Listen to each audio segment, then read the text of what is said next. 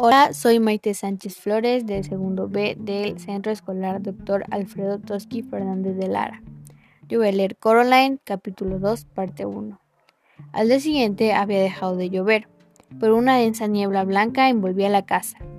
Voy a dar una vuelta, dijo Coraline. No te alejes demasiado, le ordenó su madre, y abrígate bien.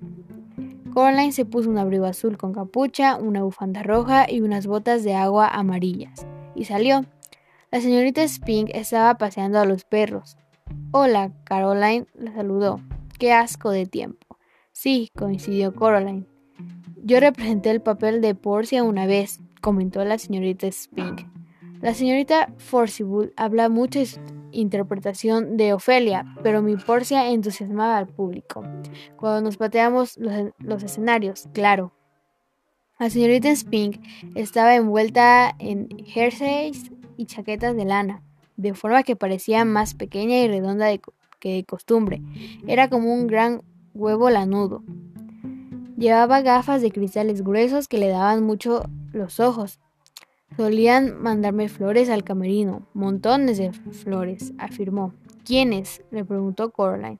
La señorita Spink miró a su alrededor con cautela, primero sobre un hombro y luego sobre otro, escudriando la niebla como si pensase que alguien podría estar escuchando. Los hombres, susurró.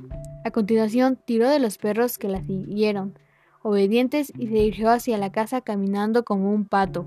Coraline continuó su paseo.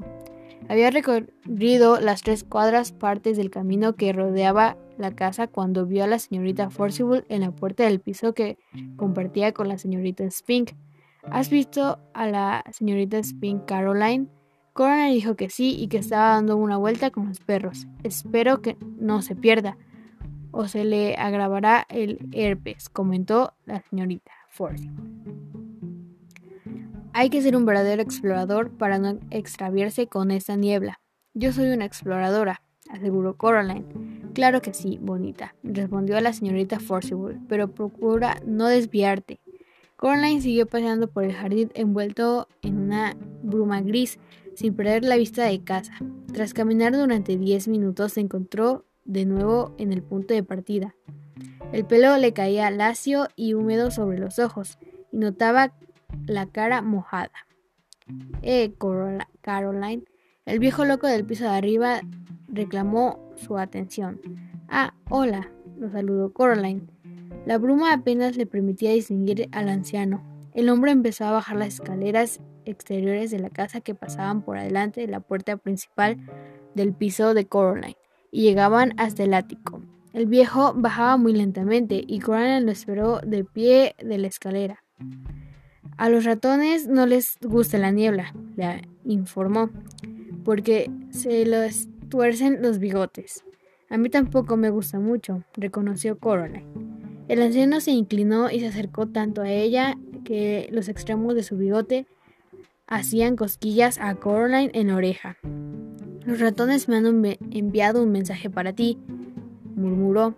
La niña se quedó sin habla. El mensaje es lo siguiente. No cruces la puerta hizo una pausa. ¿Le encuentras algún significado? No, respondió Coraline. El viejo se encogió de hombros. La verdad es que los ratones resultan divertidos, se equivocan y confunden las cosas.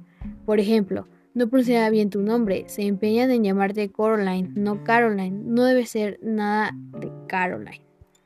Entonces tomó una botella de leche que estaba junto a la escalera y comenzó a subir lentamente hasta su piso. Coraline, entró a su casa. Su madre estaba trabajando en su despacho que olía flores. ¿Qué hago? le preguntó Coraline. ¿Cuándo empieza el colegio? se interesó su madre. La semana que viene. Vaya, exclamó la mujer. Tendré que ocuparme de tu uniforme de nuevo. Recuérdamelo, cariño, si no se me olvida. Y continuó pasando textos al ordenador. Bueno, pero ¿qué hago ahora? insistió Coraline. Dibuja algo. Su madre le dio una hoja de papel y un bolígrafo. Coraline intentó dibujar la niebla, pero tras diez minutos de esfuerzo solo tenía la hoja en blanco con la palabra niebla.